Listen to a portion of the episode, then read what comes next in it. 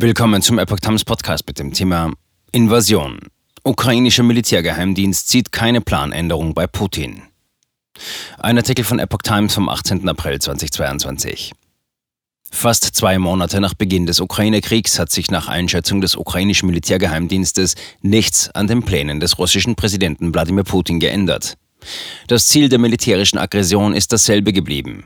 Dies ist eine Operation, um die Staatlichkeit der Ukraine zu vernichten, sagte der Geheimdienstchef Kyrylo Budanov dem Spiegel laut Vorabmeldung vom Sonntag. Die Ukraine solle nach dem Willen Russlands aufhören, als Staat zu existieren.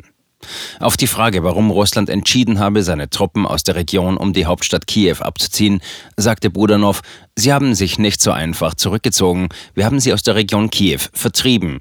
Es begann damit, dass wir die Stadt Irpin zurückeroberten. Damit drohten ihre Kräfte im Kiewer Gebiet in zwei Teile zerschnitten zu werden.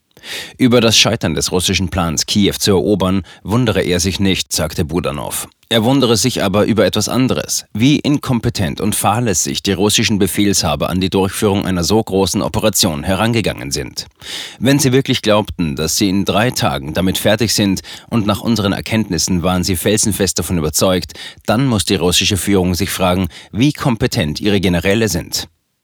Budanov wiederholte auch die Forderung der ukrainischen Regierung nach Waffen aus Deutschland. Wir brauchen Artilleriesysteme. Darin ist die deutsche Armee besonders stark, sagte der Generalmajor.